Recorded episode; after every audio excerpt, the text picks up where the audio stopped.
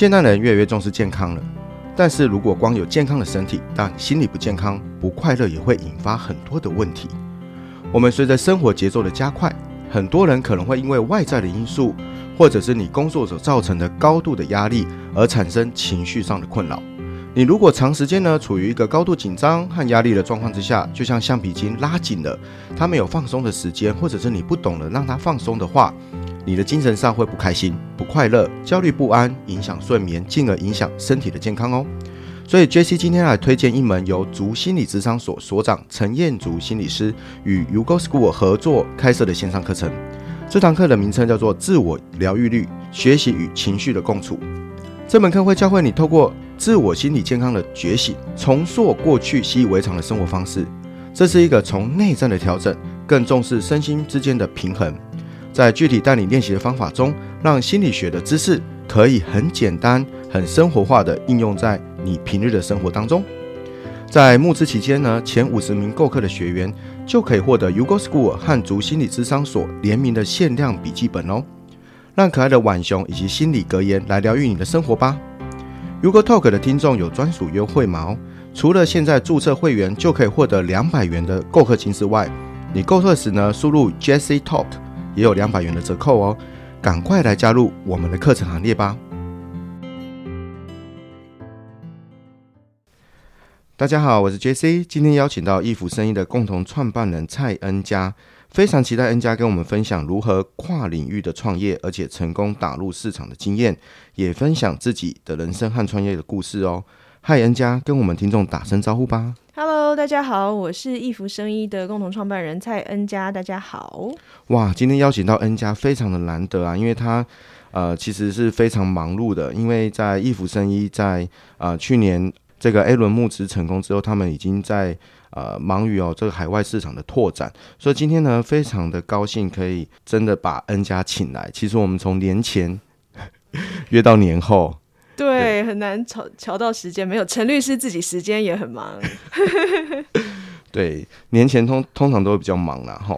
那不过这个年后哈，这个新的一集的这个播客哈，这个由 N 家来帮我们打头阵，让我觉得非常的开心。现代人呢，越来越重视健康喽。尤其是健康食品产业蓬勃发展之下呢，保健食品是各位消费者在选择时会货比三家的领域。从价钱啊、效果跟如何吃都是一门学问。相信大家都知道益生菌哦，有助改善消化、增强免疫力。但是呢，易福生以坚强的研发实力，开发了精神益生菌技术，听说可以让人快乐哦。其中的奥秘，待会也会请恩家来跟我们听众分享。那刚才跟恩家聊天哦，发现哦，其实现在易福生医卖的最好的，诶，其实是另外一种益生菌。好，这等一下恩家也可以来讲一下。好，就是很多女性都会很喜欢的。另外呢，易福生医从二零一五年成立以来呢，每年的营业额平均成长率将近达到百分之八十八，这样成长动力哦，实在非常的惊人。在二零二二年四月，跟完成了超过千万美元的 A 轮募资。获得知名创投机构的青睐，恩家的市场敏捷度和行销能力功不可没。今天真的要好好的跟恩家来挖宝啦！恩家，我知道你是台大政治系毕业的，也到英国取得心理学硕士的学位，这样的背景看起来好像跟生医产业不太搭嘎。那当初是怎么踏入这样子的产业呢？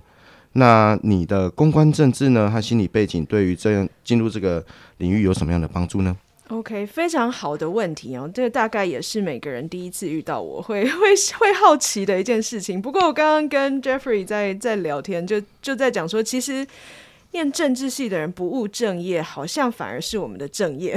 但是当然开玩笑，嗯、这样讲好了。我我毕业之后，先做了一段时间的政治公关跟商业公关。那所谓政治公关，其实有的时候讲就是。做选举嘛，做选举案，就是台湾每两年就会有一次选举，所以这个生意是蛮好的。那选举案做完之后，就是选举年过了之后，其实企业跟呃一些民间的单位，它还是会有很多需要跟政府连接的需求哦，包括一些外商，他对台湾的政治的政策不理解，然后他希望能够有一些 lobby 的机会啊，等等的，这个都会是政治公关的工作的范畴。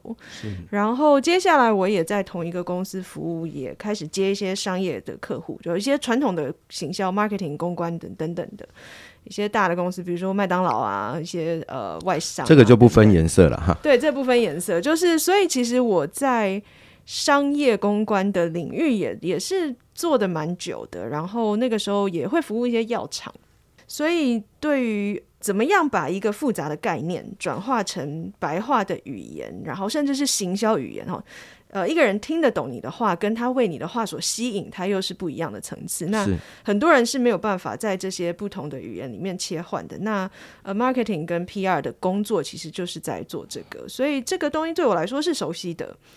那后来进到生意领域，其实没有那么困难啦。就是困难的点在你一开始可能需要花很大的力气去理解，然后消化，然后试着从所谓凡人的眼光去理解这些东西。我常常都跟同事说，你你讲话一定要假设对方只有国中的呃自然的程度，okay, 对，要讲人家听得懂的话。对对，没错。再繁杂的技术，如果人家不懂的话，其实这市场就很难拓展出去。对，对，它大概就是比较适合放在图书馆的论文集里面这样子，比较少人去翻阅。但是我们要啊、呃，一般消费者都能够理解这个产品对于对于自己的自身的好处，嗯，跟这个产品跟敬业之间有什么样的差别？为什么我愿意选择你？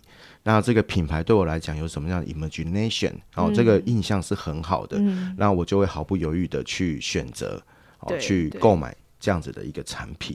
对，那是怎么样开始的呢？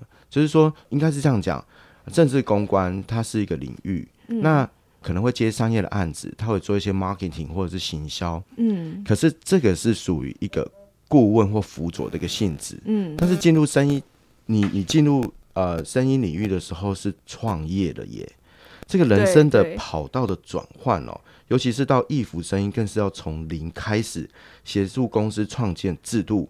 拟定市场计划跟建立品牌，就是你已经变成了品牌主哦，你变成你已经变成客户端，就是你原本正是公关的那个客户端。你当初怎么定位自己？其实那个时候啊，年轻真的没有想太多哎。感觉就有点像太早生小孩的，你知道，就是他们都都是很多人都没有想清楚就生了，然后后悔也来不及，你就不能去想你有没有后悔这个事情。那我们那个时候是我呃，我原本在蔡英杰教授的技术创办的另外一间公司，一开始一个精油芳疗的公司工作。然后那个时候，蔡教授就是我们的公司的创办人，阳明大学蔡英杰教授，他就跟我聊起说，哎，他有一个这个技术，呃，是一个经济部学界科专的案子，快要结案了。那那个案子其中的一个 KPI 就是要成立衍生公司。嗯，他他就是一个教授嘛，所以他其实没有办法出来筹组这所有的事情，然后他就找了几个他觉得他信任的人，就来说。当初跟蔡教授怎么认识的？就我一开始在他的芳疗公司工作，OK，对对、嗯，然后就就这样踏进来了，然后就 OK 啊，那我们就开始，然后有一些老班底，大家就凑凑在一起。那后来我们的创办团队，主要的核心的创办团队就由我负责 marketing。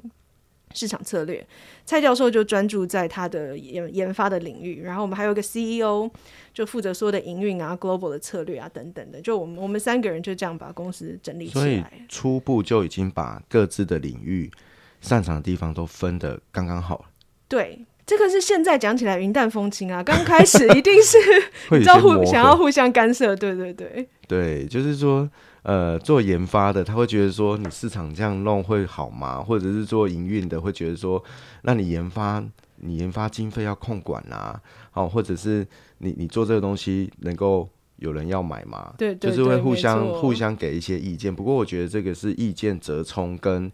互相磨合，组成一个超棒团队的一个必经过程啊！就很多创业家其实都会经历过这样子，嗯，嗯，没错。对，所以呃，人生跑道的转换对你来讲，并没有什么阵痛期，反而是觉得哎、欸，如鱼得水。不是如鱼得水，而是真的没有想太多。我觉得我我 我的人生就是遇到了就做嘛。OK，对啊。为什么念政治啊？大学联考考到了就去念了，然后研究所有机会念到心理学就去了。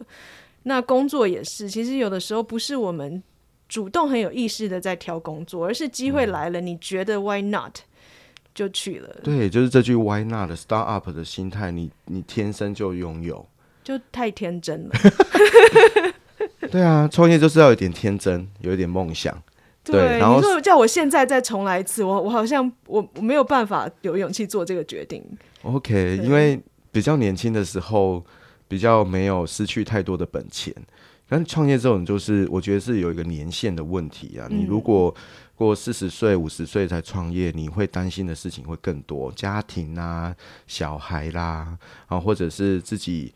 的收入能不能够 cover 目前房子的贷款啊、车子的贷款啊？可是相对年轻的时候就啊没有啊，反正我就做嘛，没有就还是回来。对，我就，就是那个决定，当时对我来说是相对容易的。不过也也分享一下，就是其实有很多统计会发现，成熟一点的人创业，其实成功率是比较高。就是其实四五十岁以后再创业。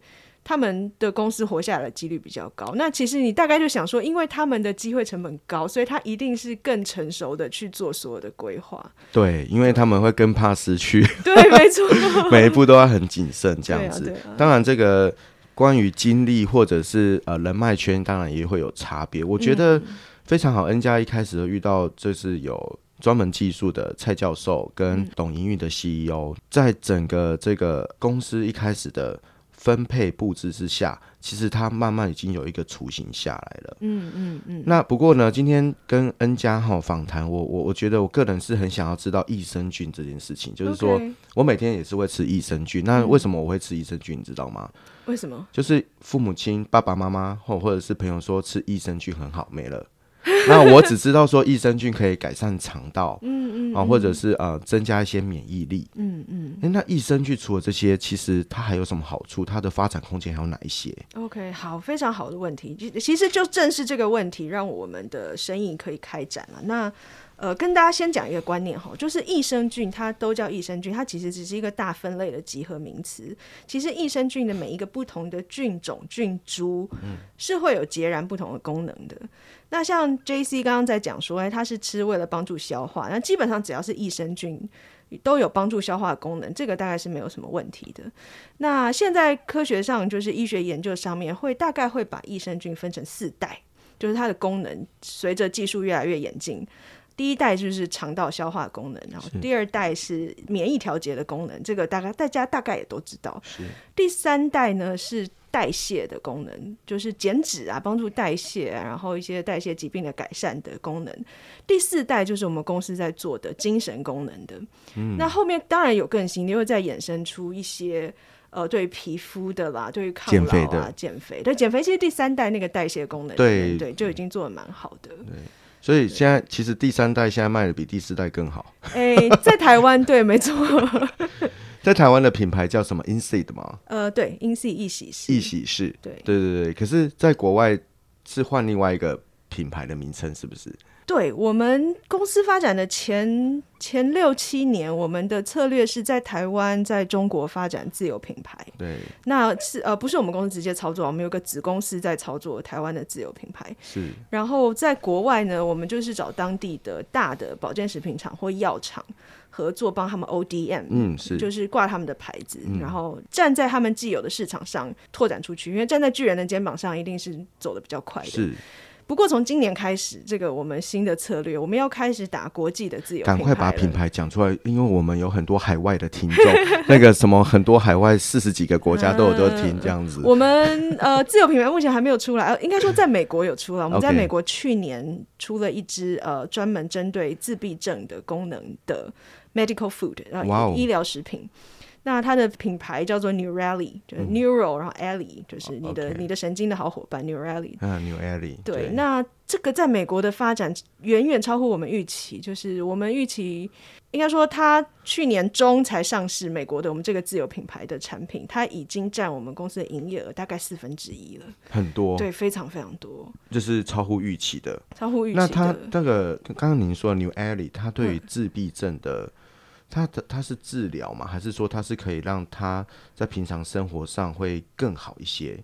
它的功效果是什么呢？嗯、可以跟我们介绍一下。它主要是辅助啦，因为基基本上一呃自闭症，我们不会说它是一个可被治疗的一个神经的状况。那我们完成了好几个临床实验，都都在国际上有发表。它主要是可以帮助自闭症孩子的情绪能够缓解。然后他的一些固着的行为，嗯、就是自闭症的孩子，他们会困在自己的情绪里面，然后必须要一直重复一些让他们安心的一些动作啊，嗯、比如说一定要戴某个颜色的帽子啊，然后窗户一定要开某个角度啊，大家大概在电影里面会会看到。嗯，对。那吃了我们的 PS128 这个特殊的菌株之后，他的这些重复行为状况会改变。然后简单来说啊，就是消费者回馈，大家都说孩子变得好相处一点。OK，对。大家听到说这个去美国发展产品，哇，市场很大，很开心。可是其实，在我之前也是有协助过一个啊、呃、美国的客户，他们的也是类似的这个保健食品要过去，还有一个是大陆的，嗯嗯，听起来很简单，光要通过医药署的检核，还有你的广告里面不可以有，像大陆它就很严格。你的保健室不可以任何医治或医疗疗效的任何描述，任何都不行。对，没错。暗示、明示都不行。对。所以说，其实刚刚恩佳讲的啊，到美国这样发展，协助自闭症人比较好相处，听起来很简单。可是我知道这中间要花的时间、金钱还有精力，甚至要通过那个程序是很漫长、不容易的。对对对。那你们你们的团队是怎么样去应付这样的事情呢？你们怎么分工的呢对，嗯、呃，在美国这个产品吼，它它在美国 FDA 有一个分类叫 medical food。是。那我们其实观察这个东西嘛，已经好好好久了，就是在想说我们到底有没有机会。那它主要两个条件，一个是你要有双盲安慰剂测试的临床实验的结果证实它有效，嗯。啊，也就是说你不是自己宣称它有效，或是你随便做几个消费者研究，然后写成报告就有效，它是要经过很严谨的临床实验，功效上面有验证，然后再来是它的。主要的成分需要有通过一个叫 GRAS 的安全性认证，Generally regarded as safe，就是算是美国最高等级的安全的验证。嗯、有这两个条件之后，你就可以称你自己的那个保健品叫做 medical food。这是为什么我们可以针对自闭症的族群去打。如果我没有这些。很精实的安全性跟功效性的研究的话，确实就如 JC 讲的，就是你只能当做一般的食品贩售。对，因为刚才听到说对自闭症的情绪缓和，甚至让他们好相处，其实这这个是带有一点。治疗效果在里面，所以我有在想说，你们当初是什么克服这样子的一个难关，去取这个 medical medical food 的这个 quality. 这个资格，这样子，说听起来这个就是要做这些实验，就是要先花一大堆钱把这些都做起来，验证它有效。OK，, okay 可其实在传达到一个非常、嗯、非常重要在创业的观念，然后就是从创业的 day one，你们就要。瞄准的不是只有台湾的市场，嗯，哦，你在台湾，人家说台湾 unicorn 很难，那其实不难呐，哎，所谓不难是讲的很简单，而是在心态上，你在台湾的创业的第一天，你就要想着你未来你的海外市场怎么去拓展，嗯，嗯，光这个研究报告还要申请合可的这个程序，应该就要。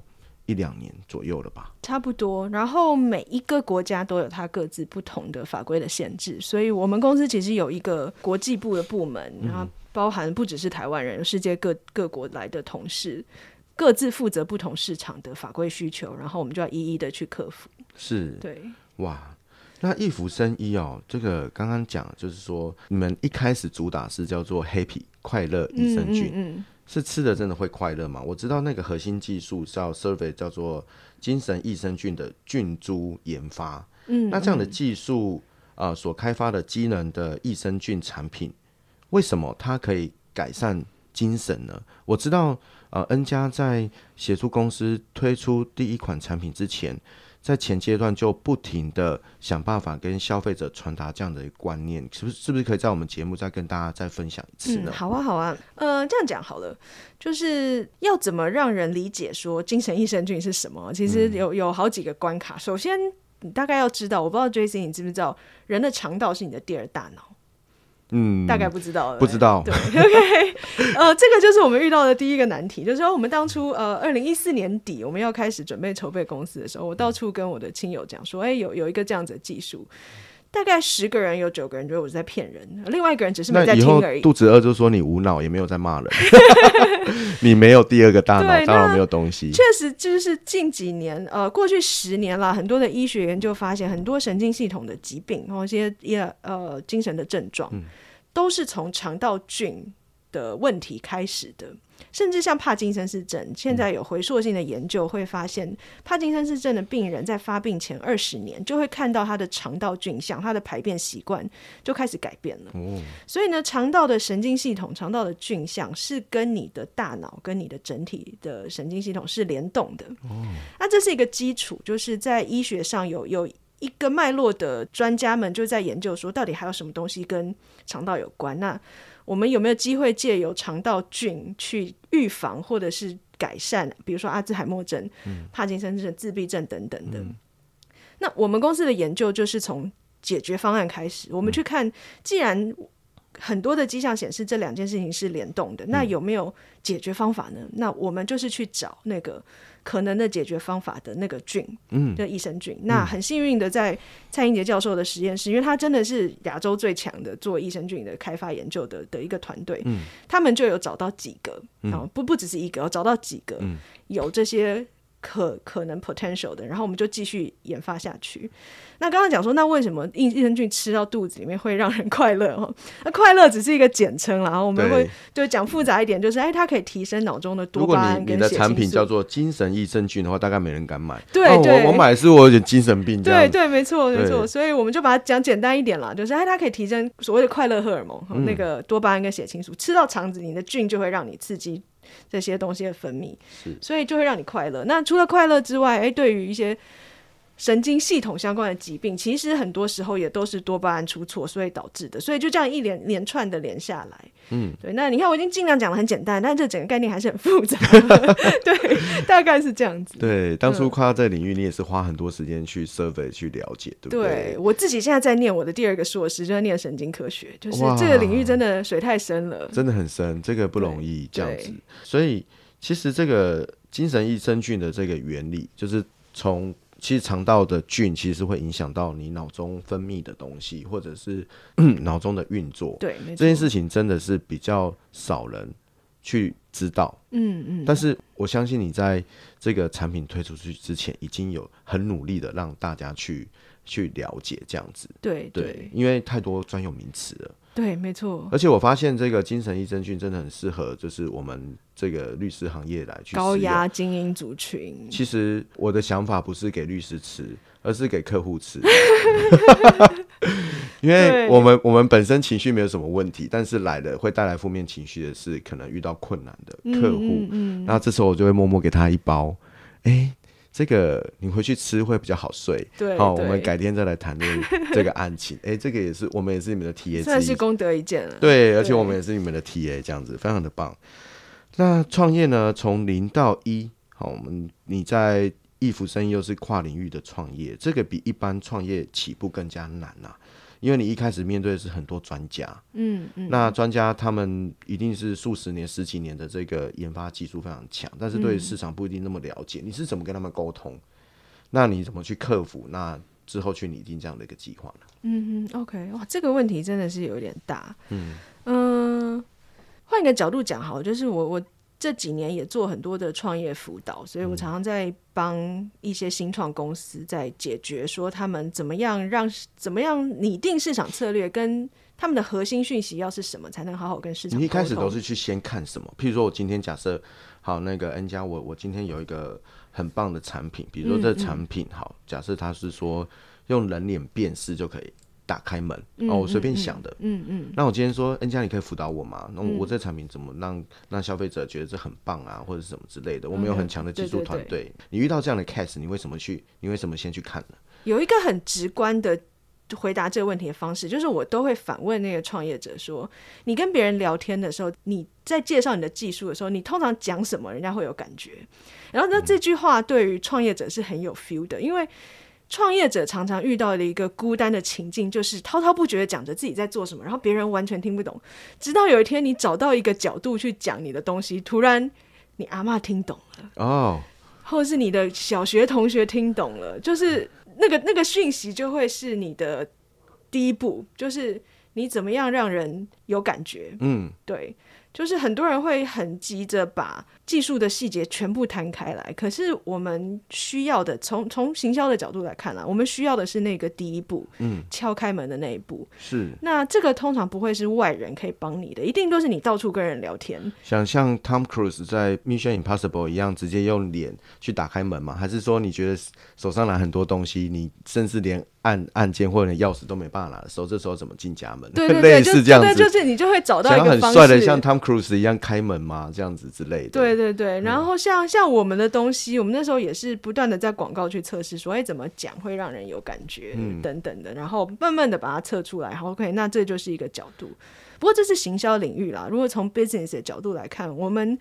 那个时候其实有点像是命题作文，就是我们已经有这个技术了，而且经济部压着我们的脖子说，你就是要把它商业化，就是要把它完成。对，所以你就是要想。我们办法结案，我们办法签验收单这样子。对对对，那因为有的时候有些公司它同时有好多东西，它只是在看要把哪一个先出来商业化，这个又不太一样。因为我们是已经必须这个东西好卖不好卖，它就是要上了这样子。是，OK，嗯，所以说，其实，在公司你担任的角色是带他们发挥想象力。嗯。这个想象力是说，哎，你怎么样把你这个东西让人家很清楚明了？就像你刚才举一个比较极端的例子，就是你隔壁的阿妈、嗯、卖菜的阿妈，你都听得懂你到底在讲什么，嗯、而且觉得自己所需要这样子。嗯嗯、这个这个，我觉得是一个必须要长期沟通，而且拟定策略。那么，我觉得是说，团队里面一定是非常信任你的决策啦。我觉得这也是很重要，你才有办法有发挥的空间嘛。如果你没有发挥的空间，你可能也不会 继续留这样子。也是对。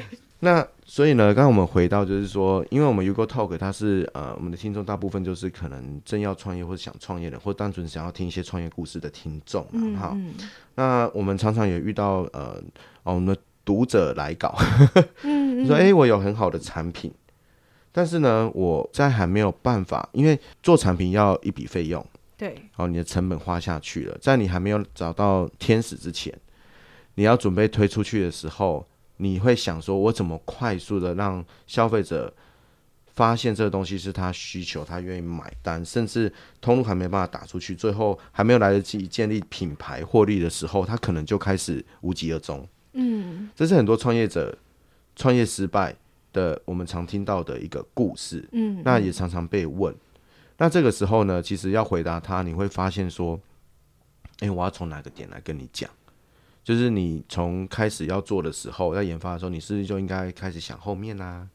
或者是你在研发中间的时候，你就要开始去找资金啊？嗯嗯，嗯，或者是你就要开始想，是不是有需要一些行销团队先进来做一个意见的呃协调啊？嗯嗯嗯，尤其是益生菌，好、哦，益生菌其实在台湾市场上，我们去药局其实有很多种的厂牌，对，这看似是一片红海，对，好、哦，那你怎么样看准红海里面？其实还有部分是蓝海，去把这个快乐益生菌推销出去。当初是怎么样去把这个产品的品牌定位出来？OK，嗯、呃，市场教育真的很重要啦。像像我刚刚在讲说，益生菌它同样都叫益生菌。其实我不会把现在架上的任何一个市售的产品视为我的竞争者，是因为他们都只是叫做益生菌，但是本质上是跟我不一样的。举个例子来说哈，就是大家都知道维他命哈，它就是就是一一种东西，可是。你要美白，你会吃什么？维他命 C 嘛。嗯。然后你要帮助骨骼成长，你会吃维他命 D 三。嗯。你不会想说啊，反正都是维他命，吃了就会有效。哦。益生菌就是这个感觉，就是、嗯、呃，你如果今天要获得有精神效果的益生菌，你就是只能吃经过研究有效的嘛。你不会去随便去买一瓶市售的优酪乳或什么，然后就觉得你吃了就会有这个帮助。那不过我们刚开始在进到市场的时候。确实有遇到这个混乱，就是蔡教授发表了一个，他推出精神益生菌嘛，然后登在很好的期刊，然后就会有国内的媒体就是斗大的标题报道，益生菌有助于抗忧郁。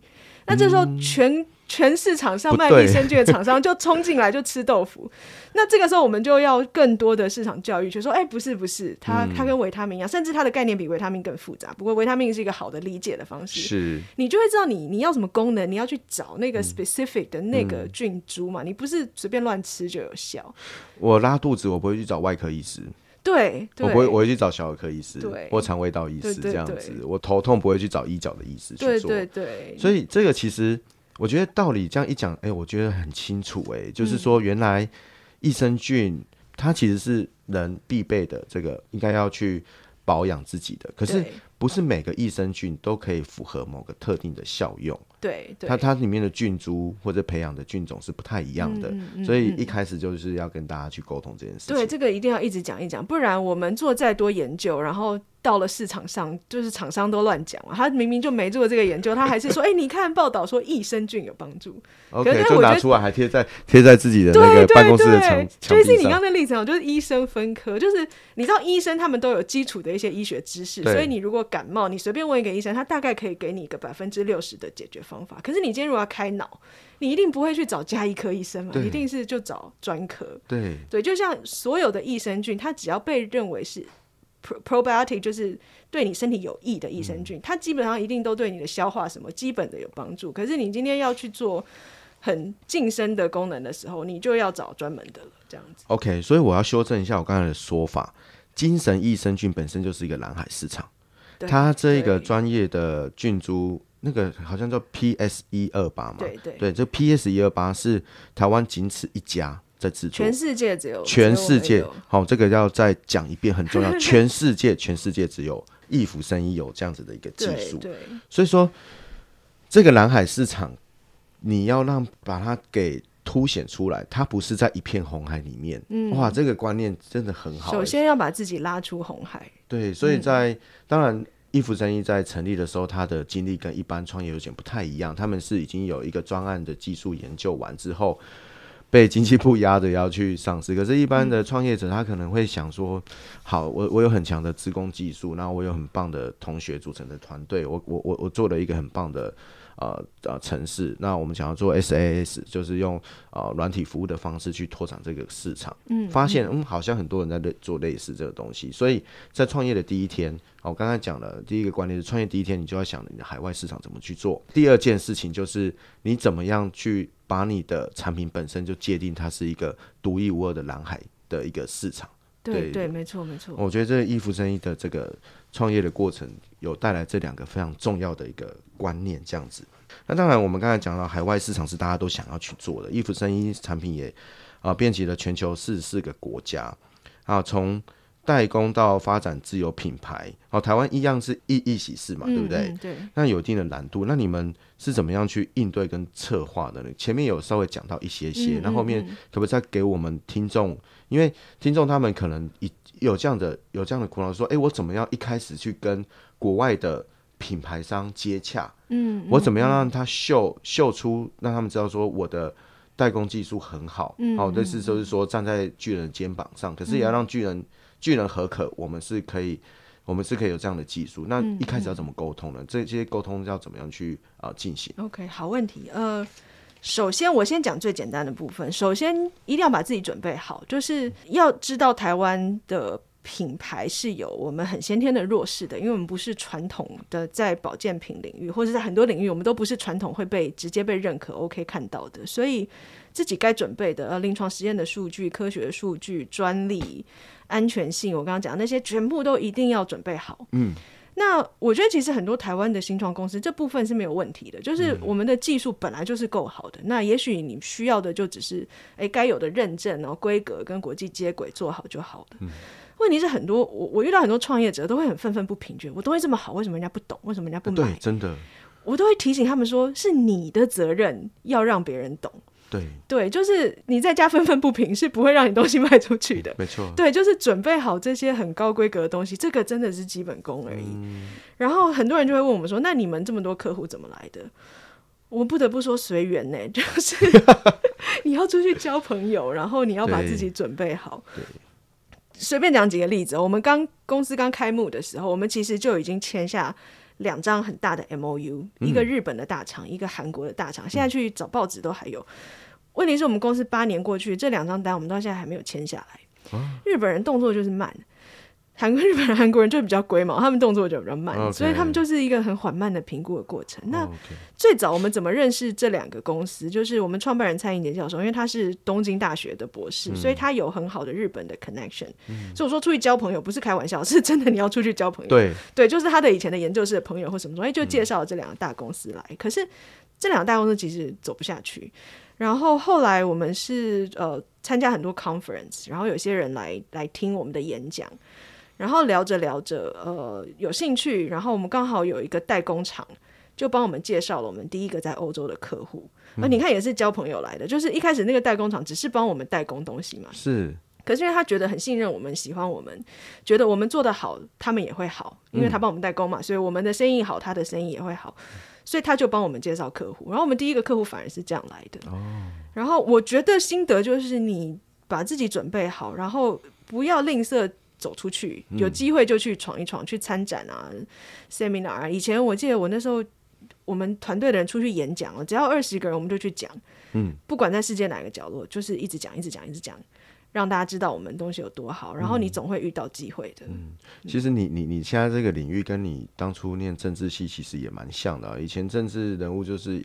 拿一个 Softcat box，就是一个一个一个像肥皂箱，然后就就在街头演讲。对对，只是你现在推销是一个你真的很棒的一个一个观念，一个产品这样子。其实 异曲同工之妙。对，都是第一个最难啊！你第一个过去了之后，就后面就简单了。所以啊，创业者也是要很注重这个人脉的链接，不是说哎、嗯欸、交的广。交的广当然也是一个方式，但是交的广要有一些链接深度去了解一下对方，嗯、人家也会想要了解你。那等机会来的时候，哎、欸，你就莫名其妙说，哎、欸，我那时候在哪里交的那个朋友好像可以帮助到我。嗯，那我我我，因为我之前有帮助过他，那就这样链接起来，而且口碑嘛好，就会一直帮你去。宣扬宣广，这个好像是做生意不变的道理。对对，所以不管没办法，不管你的不对，不管你的新创的产品多多厉害，多科技，多多新颖。我们举这个之前出事的 FTX，他不是也是要找 NBA 大牌的明星去挂名，甚至买了一个球队，他、嗯、也是要去宣广，去让大家知道它的存在。所以，所以讲到行销，爱开加嘴机哈。对对。现在广告费越来越贵，数位广告越来越花钱。但是我们每一分就是从 try 里面去找到每一分要有一个价值的存在。嗯，那这个行销对你来讲，你现在对于这件事情是什么样的看法？有没有什么建议给我们一些创业家听？我觉得要耐得住挫折、欸。哎，嗯，我我其实到现在没有答案，就是。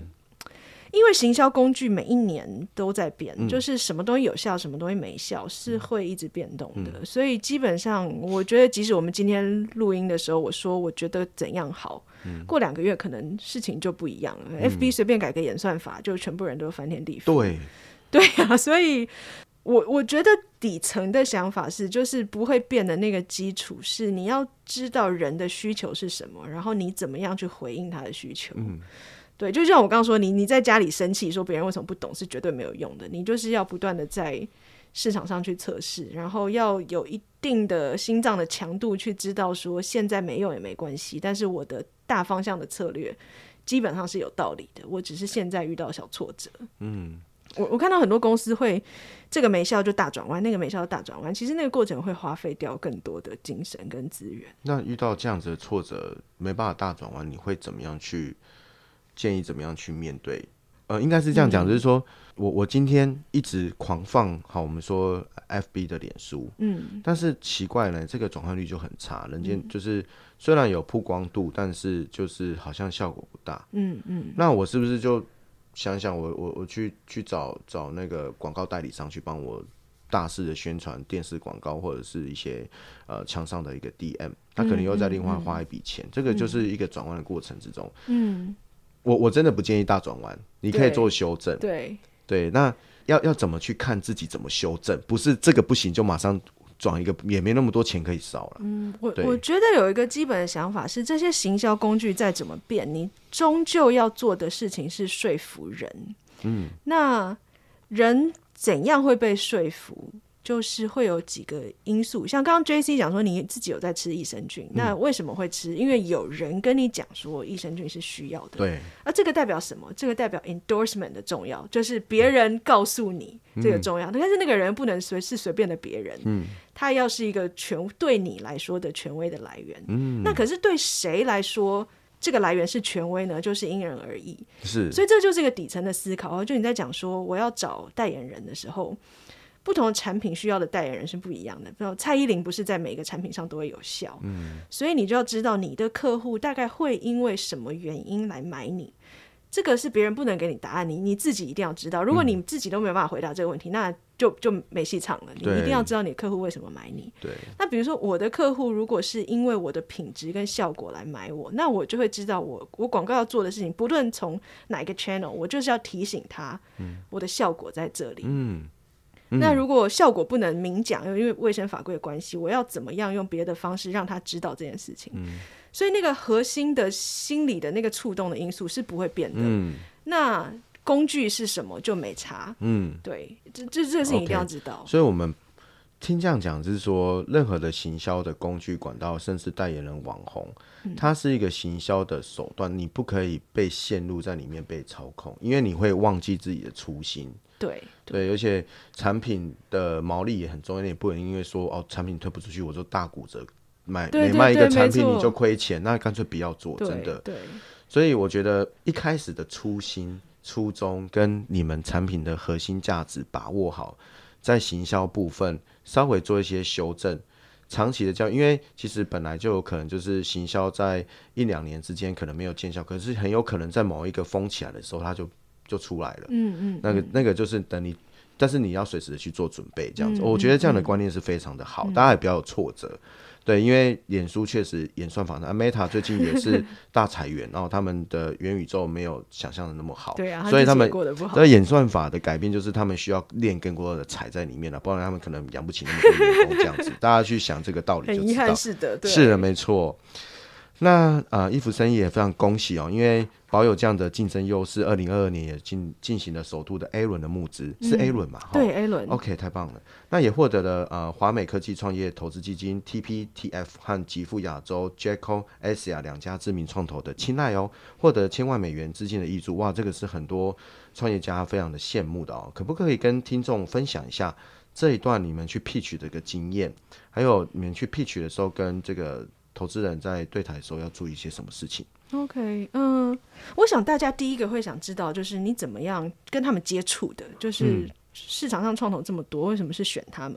对，那我就不得不说，这这个问题要反过来想，就是是是他们来找我们的。嗯，我几乎没有听过有任何新创公司是因为 pitch 而得到投资，很残酷。这个市场就是这样，当你不缺钱的时候，人家就会想抱着钱来。没错。当你去外面要钱的时候，大家就会姿态很高，砍你的价钱，然后把你滴滴了一轮，衣服都脱了，最后最后还是不要。最后回答，大家记得，最后回答都是说。